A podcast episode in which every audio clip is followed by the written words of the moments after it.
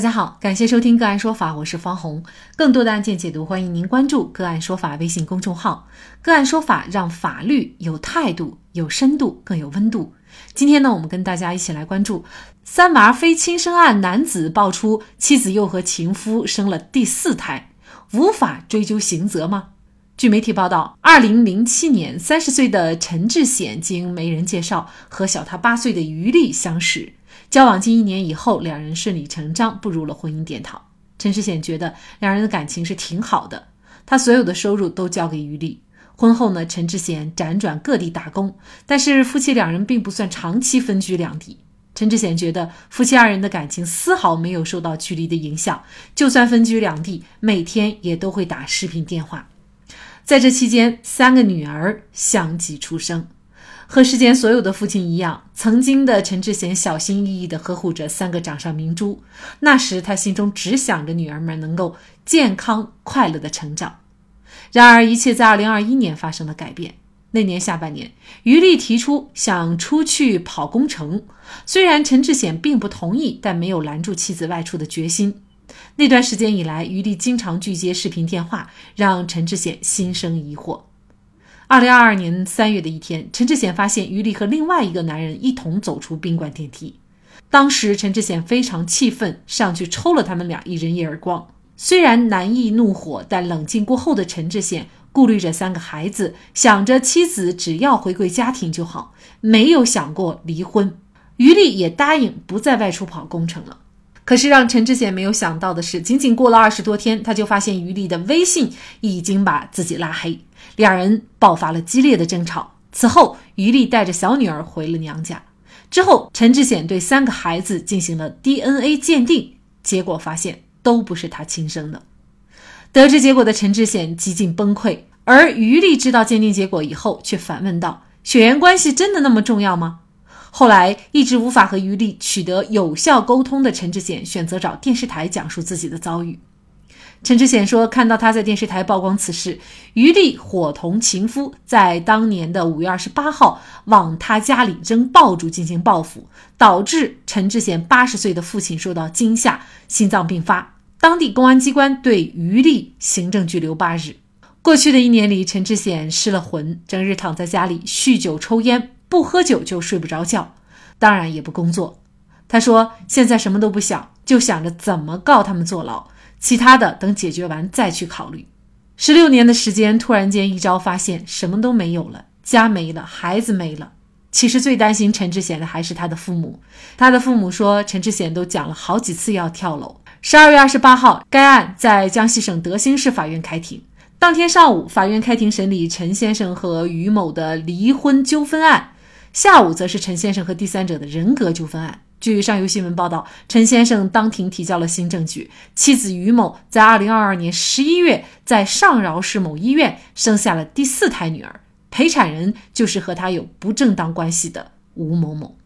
那么，陈志显想追究两人的刑事责任，可以能够追究成吗？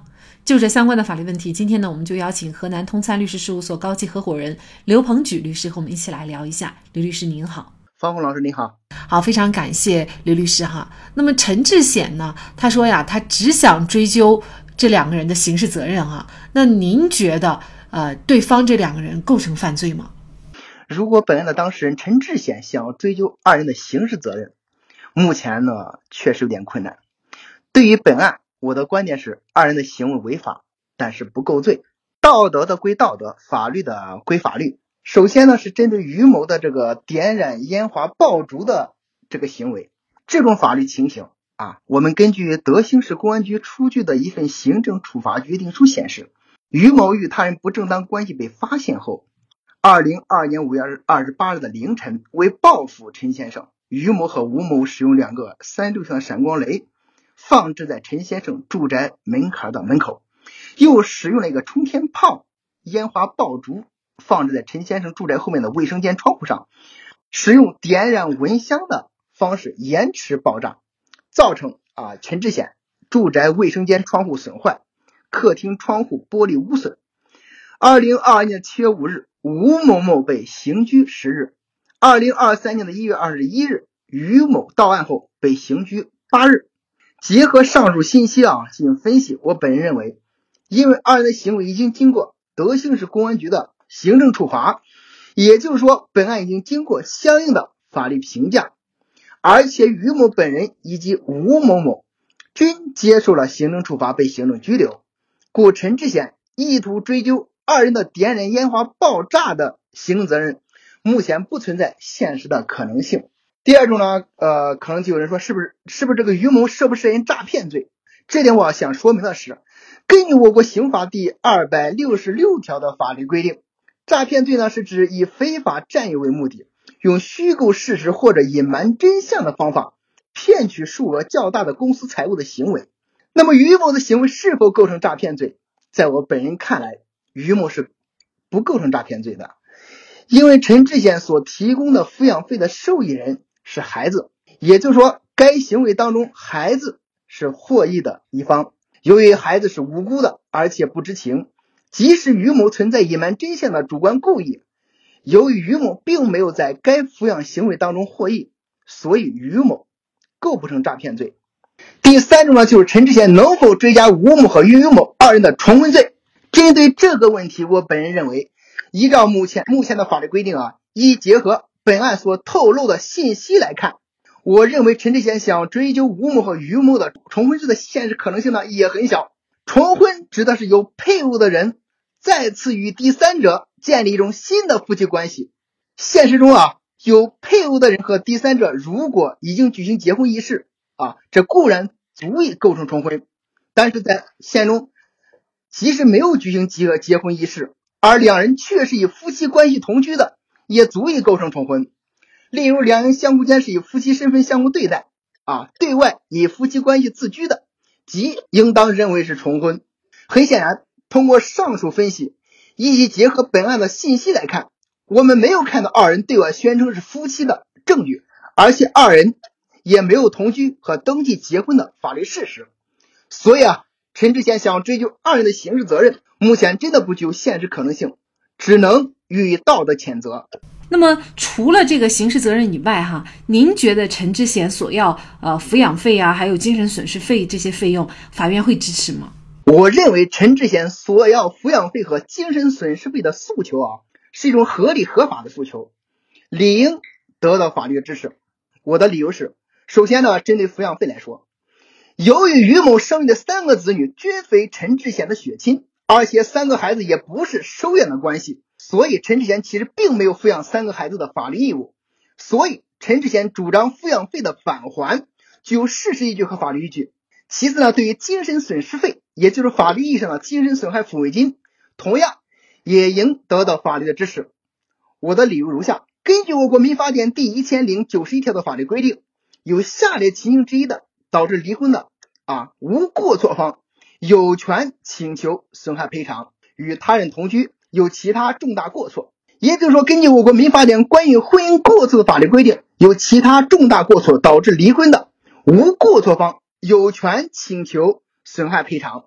于某的出轨行为不仅仅是偷情行为这么简单，而且生育的也并非是陈志贤的血亲。很明显，陈志贤是本案的受害者，于某作为过错方是一种显而易见的事实。加上十六年来。生育的三个孩子都不是陈志贤的血亲，在我看来，于某的行为属民法典规定的有其他重大过错的法律情形。于某的出轨行为啊，不仅仅伤害了一个男人的自尊啊，他也是一种违法行为。综上啊，我个人认为啊，陈志贤有权主张抚养费的返还问题。陈志贤关于精神损害赔偿诉求，应当得到法律的支持。那这三个孩子哈长大以后，他是否要对抚养他们的这个陈志显呃尽赡养义务呢？不过这里面涉及这个法律问题啊，就是非亲生子女是否具有赡养义务的法律问题。我的回答是啊，就是非亲生子女是具有赡养老人的义务的。所称的子女包括婚生子女、非婚生子女、养子女和有抚养关系的继子女，父母包括生父母。养父母和有抚养关系的继父母，但是陈志贤的这个案件明显需要结合具体的情形来分析。如果陈志贤将三个孩子均抚养成人，按照相应的法律规定，陈志贤当然有权要求三个女儿啊赡养他的义务。但是按照本案所提供的信息来看，陈志贤并没有将三个子女完全抚养至成年。再加上陈志贤如若要求于某返还抚养费，要求三个子女赡养自己，可能在情理上行不通，在法律上呢也有一定的难度。我认为陈志贤如果不再对这三个子女履行抚养义务，那么其要求三个非婚生子女履行赡养义务，法律依据不足。呃，其实这个事情哈，网友们呢关注度非常高。那我想呢，主要是对于这个婚姻当中的妻子一方的做法呀，啊，觉得非常的愤慨。那么您是怎么看这件事儿的呢？呃，我认为啊，婚姻不仅仅是一纸契约的关系，而且还有情感的纽带的链接，更有忠贞不渝的精神和彼此互相忠诚的爱情归属。爱情需要忠贞，更需要纯纯净，要不然忠贞不渝的爱情。为何有巨大的市场？其根本原因是因为这符合人类的基本心理需求，或者说是一种精神层次的追求。爱情到了一定程度，不仅仅是一个性的问题，而是价值感的归属，更具有排他性的独占。延伸的婚姻，我认为这种价值感的归属和排他性的独独占更适用于婚姻。我国民法典也积极倡导，夫妻之间在家庭中应当树立。优良的家风，弘扬家庭美德，重视家庭文明建设。夫妻应当互相忠实、互相尊重、互相关爱。如果婚姻中遭遇背叛等被侵害的时候，也应当冷静的通过合法的途径进行解决，避免伤害到自己和无辜的孩子。是啊，民法典强调，夫妻之间在家庭中应当树立优良的家风。父母给子女最好的财富就是家风美德的传承。妻子的本分就是相夫教子，好的女人会托起丈夫，托起全家，托起子女。婚内出轨还生养他人的孩子，这样的女人谁敢娶？这样的女人给孩子后代会树立一个怎样的榜样？好，在这里再一次感谢河南通参律师事务所高级合伙人刘鹏举律师。